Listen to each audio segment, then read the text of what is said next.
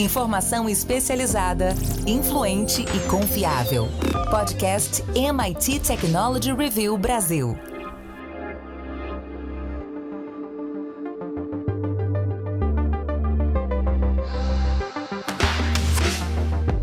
Olá, eu sou André Miceli e esse é mais um podcast da MIT Technology Review Brasil. Hoje eu, Rafael Coimbra e Carlos Aros vamos falar sobre os criptoativos. Bitcoin saiu de pouco mais de 5 mil dólares em março de 2020 e ultrapassou a marca de 50 mil dólares em fevereiro de 2021. Sempre que uma movimentação dessa proporção acontece, começam as discussões sobre se estamos diante de uma nova bolha, se existem razões para tamanha valorização e sobre o futuro do ativo. E esse é o nosso debate de hoje. Nós vamos ouvir dois dos nossos colunistas, alguns seguidores, vamos dar instrumentos para que você, nosso ouvinte, forme sua própria opinião. Antes de começar, como de costume, eu quero lembrar que esse podcast é um oferecimento do SAIS e da Salesforce.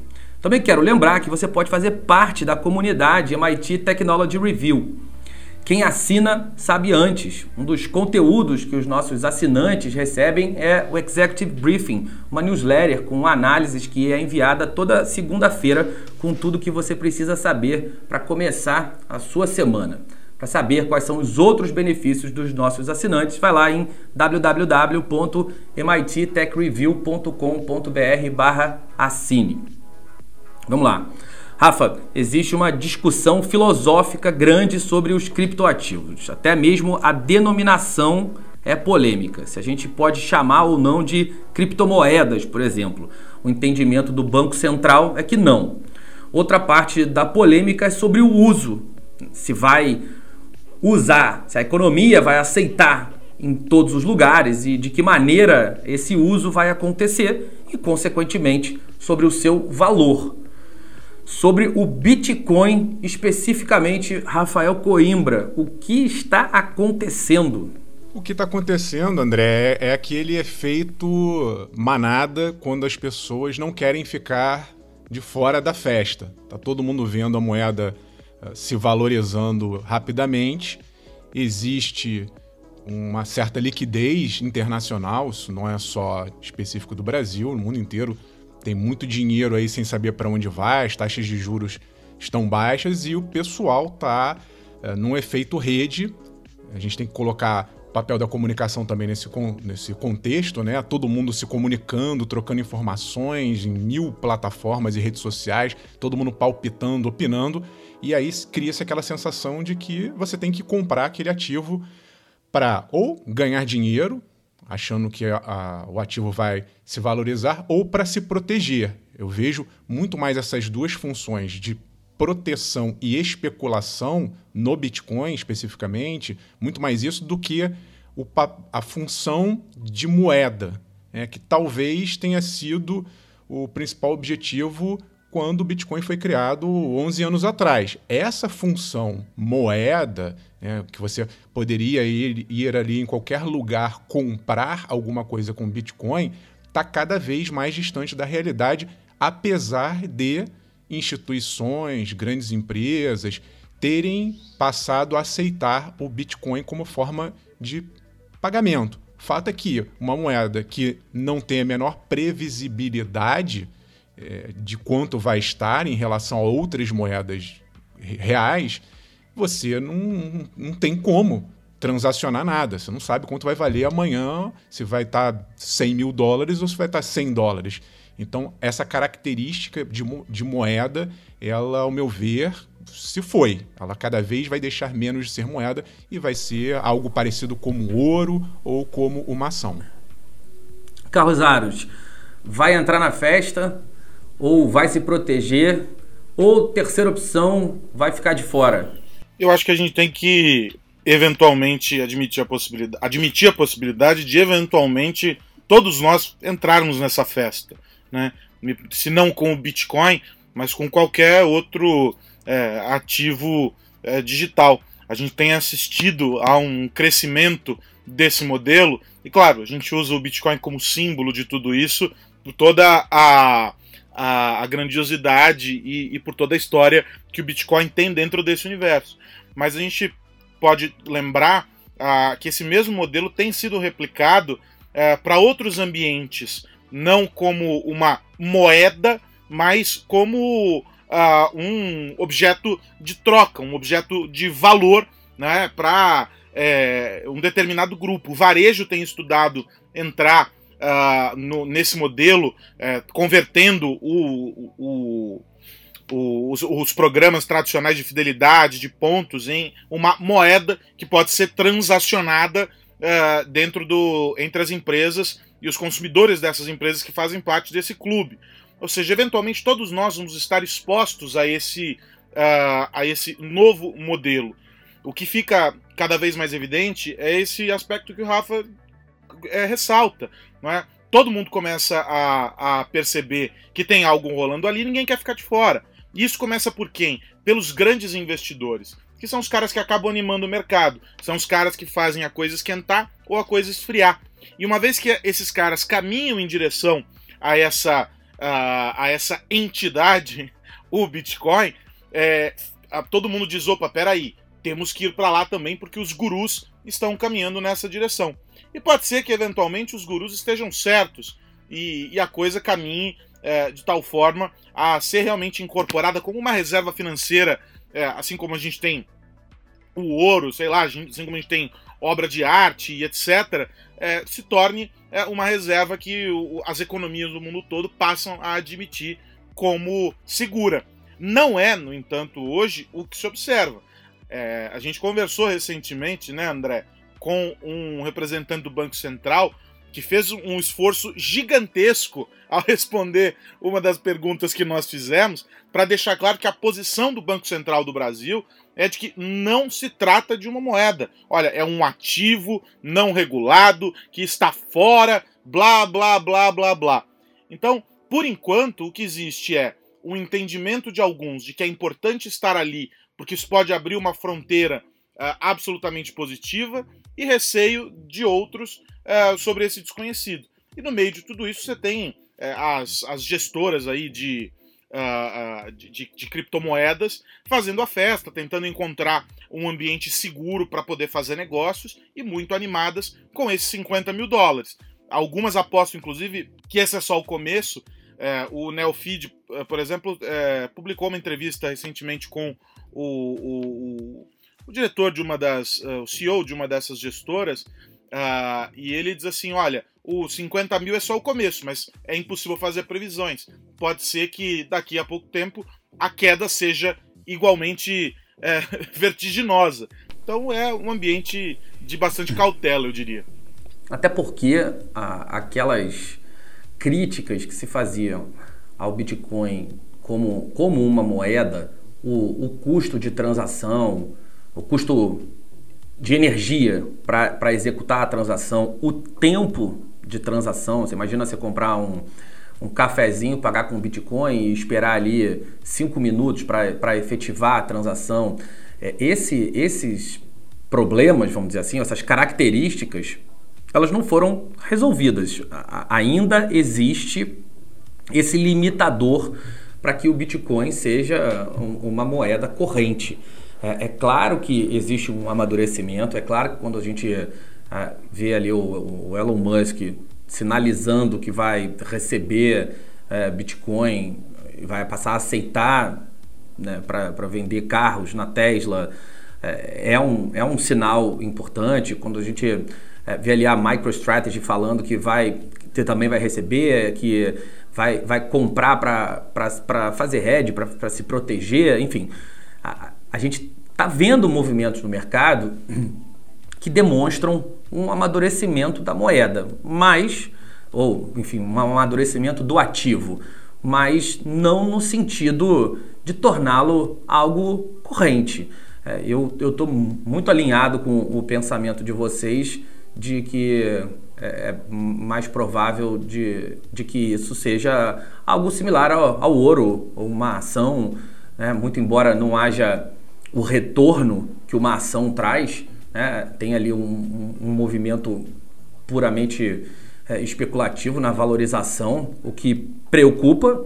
Né? Você compra esperando a valorização do ativo sem que, sem que haja um, um motivo a não ser a demanda. Né? O que vai fazer esse ativo subir é a demanda, e se um, um determinado momento alguém chegar à conclusão que ele está caro, ele começa a cair, e é por isso que ele tem um, um nível grande de, de variação, né? desde as tulipas, as bolhas acontecem justamente por essa razão, e isso torna esse tipo de investimento bastante, bastante arriscado.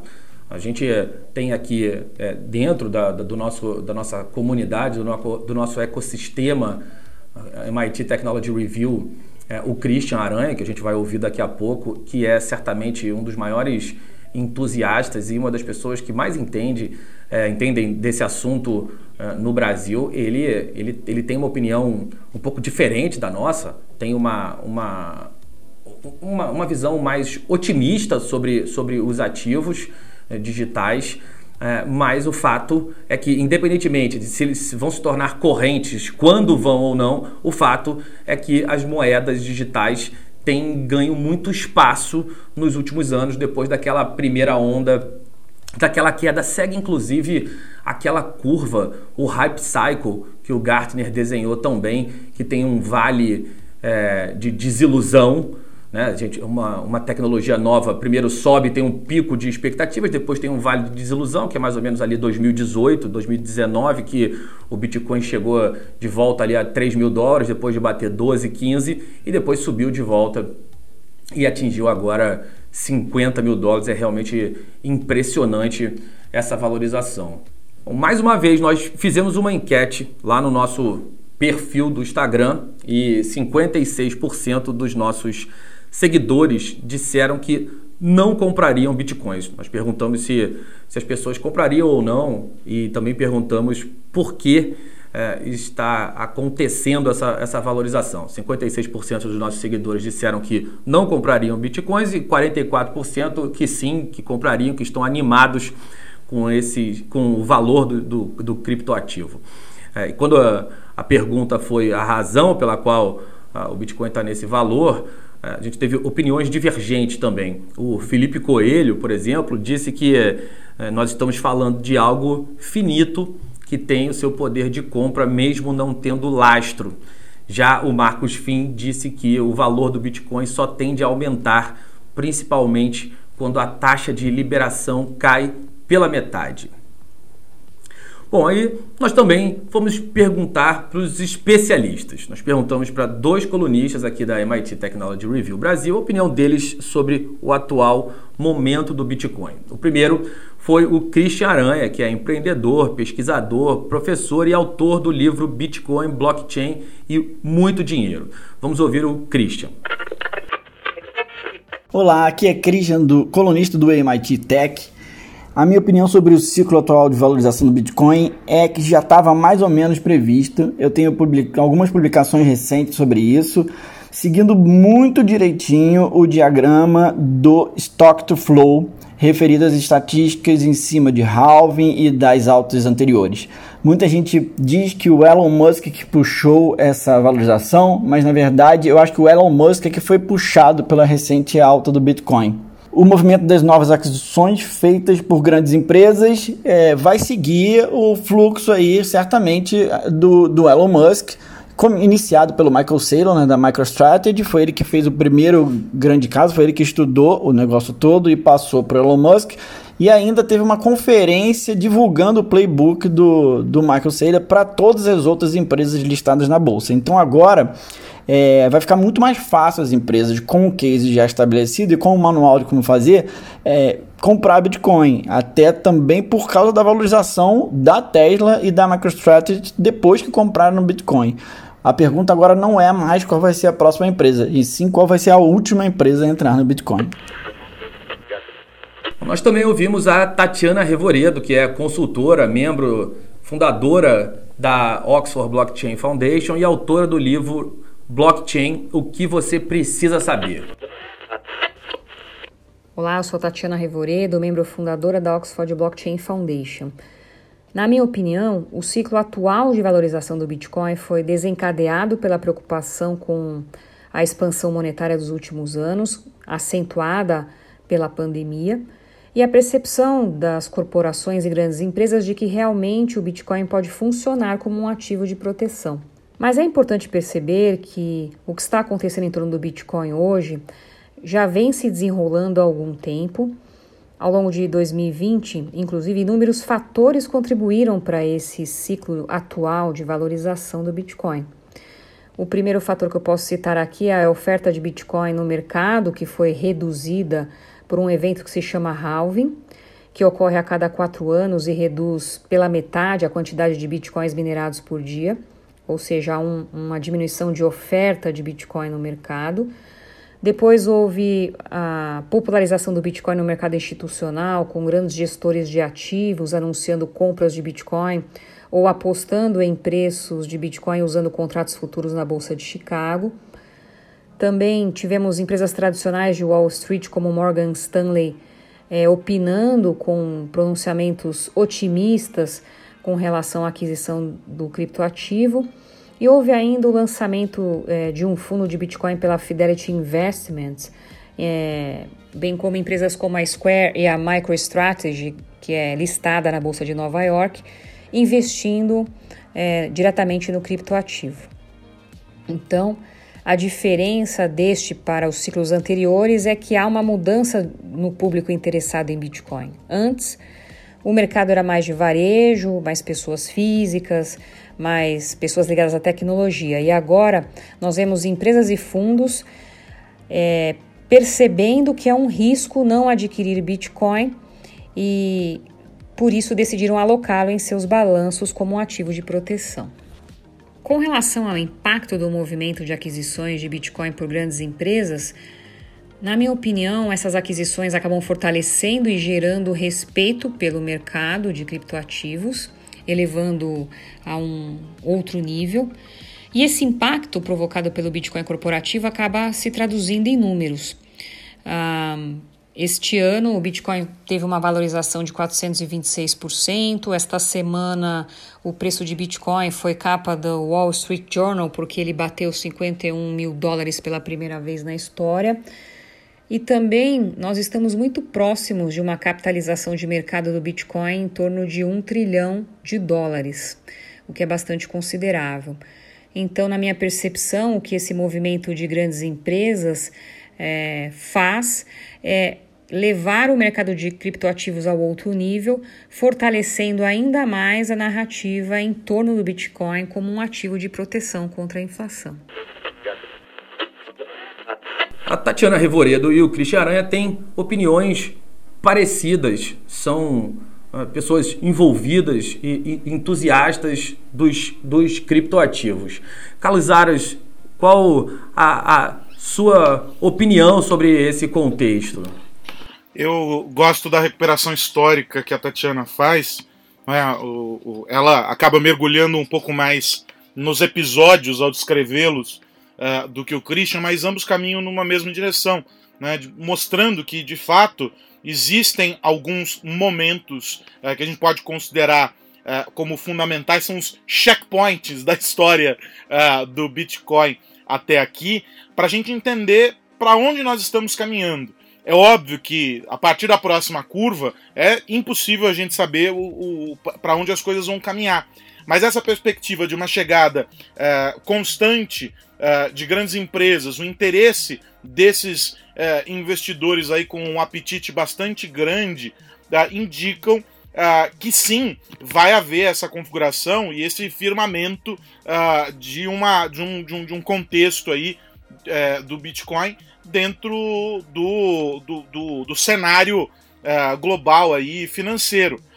O que me chama a atenção, e talvez isso valesse um, uma outra e longa conversa com, com ambos, é o, algo que a Tatiana traz em um, em um dos livros dela, que, que para mim é, é muito importante, que é o seguinte: não basta só o esforço das empresas, e a gente está vendo esse interesse das empresas crescer, as, as corretoras e etc é preciso uh, que o, sistema financeiro, em seu aspecto mais formal, uh, incorpore esses ativos.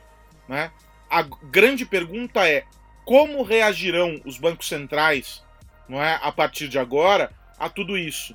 O que passa na cabeça dessas lideranças, os caras que mexem as cordinhas do sistema econômico uh, global, é, como é que eles vão proceder daqui para diante, enquanto figuras como Elon Musk e outros é, abraçam. A gente teve uma entrevista recente uh, do, do CEO da Uber, uh, em que ele fala sobre isso. Ele diz assim: olha, eu não descarto, por exemplo, daqui a algum tempo o recebimento do pagamento de corridas uh, por meio de, de, de, criptomoedas. Ou seja, como é que os reguladores vão, vão, vão trabalhar essa questão? Esses aspectos aí, esses marcos que os dois descrevem no, no, nos, nos, relatos deles, nas análises deles, é, indicam que alguma resposta precisa surgir. A pergunta é: que resposta será essa? Vou te dar resposta, Arius. Se não pode vencê-los, junte-se a eles. O que está acontecendo no mundo inteiro, eu, eu acompanhei uh, ano passado e no início desse ano também algumas reuniões do Fundo Monetário Internacional e do Banco Mundial, em que as autoridades já estão discutindo seriamente o que fazer para é, aceitar o fato de que teremos moedas digitais cada vez mais, né? Sejam elas privadas, sejam elas em parcerias com empresas. A gente tem que lembrar que o Facebook está fazendo um movimento para criar sua própria uh, moeda digital, ou os próprios bancos centrais, sim, fazerem esse movimento. Tem uma discussão, quem quiser pesquisar mais, coloca aí uma siglazinha CDBC, que em português são as moedas digitais dos bancos centrais, vários bancos centrais do mundo, inclusive o brasileiro, já pensam em criar a sua moeda digital. Qual é a diferença, né? Porque o André no início estava falando, ah, o Banco Central nem, não, não acha que considera o Bitcoin uma moeda, e sim um ativo. Porque, em tese, as autoridades monetárias consideram que moeda é algo que é emitido por um órgão oficial. Se não tem órgão oficial emitindo criptomoeda, essas criptomoedas são qualquer outra coisa menos moeda. Só para dar um panorama, nesse momento que eu estou gravando aqui uh, com vocês, eu estou aqui com o CoinMarketCap aberto, tem listadas 4.109 criptomoedas, né? mas que legalmente não tem valor nenhum diante de bancos centrais. Então, os bancos centrais já entenderam que esse é um movimento que não vai parar a, a sociedade mundial está ficando mais digitalizada, a gente está fazendo mais transação eletrônica, vamos precisar de dinheiro digital. Como esse dinheiro vai ser feito é que é a grande questão. Ou vai ser feito por é, empresas terceirizadas ou pelos bancos centrais. A China já tem a sua criptomoeda. Então é uma moeda digital e não a representação dela. O que a gente vê hoje no nosso aplicativo, seja qualquer banco que você tiver, é uma representação de um dinheiro que tecnicamente está guardado naquele banco. Né? Você não, não, não tem o dinheiro ali no, na tua carteira digital. A criptomoeda é como se você tivesse ali notas de reais digitais na sua carteira, tudo digital. Então, isso vai mudar completamente o paradigma. Eu sou do time que acredito que quem vai acabar regulando né? Quem vai acabar fazendo isso valer de verdade são sim ou autoridades monetárias, porque elas têm esse poder de regular e têm a confiança, que eu acho que é a palavra central para mim nessa discussão toda, de você confiar que aquilo ali vale X ou Y. Ou grandes empresas que já têm uma tradição, né? sei lá, operadoras de cartão de crédito ou grandes bancos que têm uma marca forte em que a pessoa que não entende nada de tecnologia fala: pô, eu confio nessa marca. Eu não vou deixar meu dinheiro na mão de uma criptomoeda que eu não tenho a menor ideia do que seja isso, quem regula isso uh, e se é. Na verdade, nem tem, né? Muitas moedas são descentralizadas. Quem é o dono? Quando eu tiver um problema, eu vou ligar para o saque de quem? Então, para quem não está acostumado, familiarizado com tecnologia, a, a, parte da confiança é muito importante. Então, eu acho que o mundo vai caminhar para criptomoedas é, de bancos centrais e de grandes empresas, e não essas tentativas pulverizadas que, na minha opinião, vão virar muito mais especulativas do que a moeda em si, universal ou nacional que a gente tanto sonha. É, e no final das contas, esse, se esse movimento acontecer, é, o interesse por, por essas moedas atuais tende ou pode diminuir e a gente certamente vai ver um, um bate-volta danado no valor desses, desses ativos atuais. Vai ser um, uma, uma bela confusão nessa história toda, Rafael Coimbra. Haja confusão. e é, eu quero saber de você que nos ouve, qual a sua opinião diante dessa história toda. É, é, é sempre, esse é sempre um tema polêmico e, e sempre suscita discussões muito acaloradas. Tem sempre gente muito, da, da, muito certa de que esse é o futuro e do outro lado gente muito certa de que isso não vai dar em nada e gente muito grande dos dois lados também, né? Você tem de um lado é, Warren Buffett falando que, que não vai dar em nada, por exemplo, e, e você tem agora o Elon Musk, por exemplo, falando que, que sim, esse é o futuro. É, alguém muito grande vai estar errado. O que mais você precisa saber?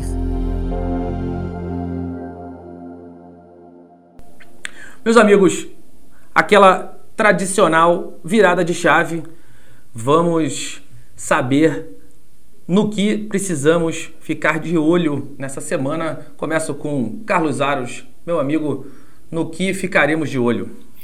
Vamos ficar de olho na movimentação da indústria automotiva, André.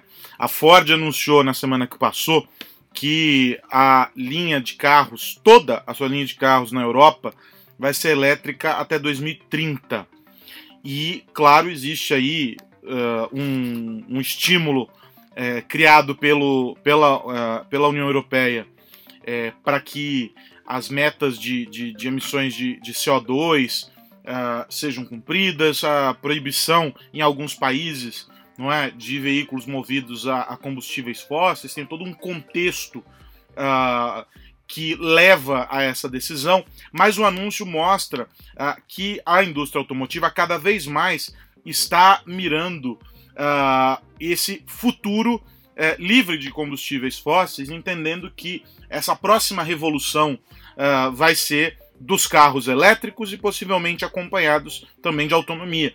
É, claro que nas, no, caso, no caso das montadoras ditas tradicionais, vamos colocar assim, nós não estamos falando, portanto, é, da Tesla, que embora é, possa integrar esse rol, ela vem ungida aí de, de uma série de expectativas é, do ponto de vista da inovação e de tecnologias para apresentar, ou mesmo de um suposto carro da Apple que viria em parceria com a Kia, não se sabe muito bem. É, a gente está falando de veículos é, como esses que nós conhecemos hoje e que vão estar dotados de baterias super capazes de fazer com que os seus motores uh, funcionem. Motores não menos potentes, não menos capazes do que esses que estão aí hoje movidos a combustão. E uh, é interessante a gente perceber que esse movimento da indústria automotiva está puxando uma outra uh, uma outra fase da indústria que é a do desenvolvimento de baterias.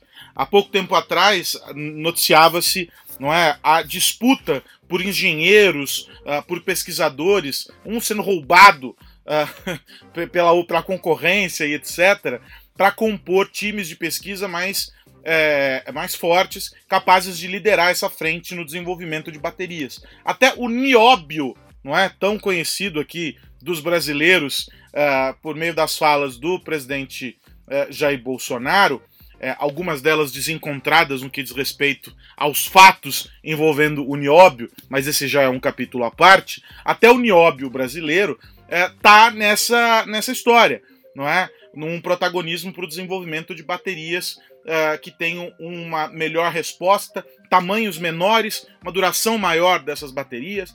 A Fórmula E vem promovendo é, revoluções no que diz respeito a essas baterias, que depois vão chegar, claro, nos carros que estão circulando fora das pistas, nas ruas. Então a gente tem dois momentos importantes: essa transformação de uma indústria automotiva que vai abandonar os combustíveis fósseis e trazer a eletrificação, na mesma medida em que os carros vão se tornar também mais leves e mais conectados. Isso porque o 5G chega e aí vai ser possível trabalhar é, esse, essa, essa nova realidade conectada. E, em paralelo, uma revolução que ela parece silenciosa, mas que está fazendo muito barulho dentro da indústria, que é a que envolve as pesquisas com as baterias. A gente tem Tesla, a gente tem LG, a, gente tem GE, a gente tem um sem número de empresas trabalhando nesse desenvolvimento uh, das baterias que não está restrito ao desenvolvimento de baterias para carros.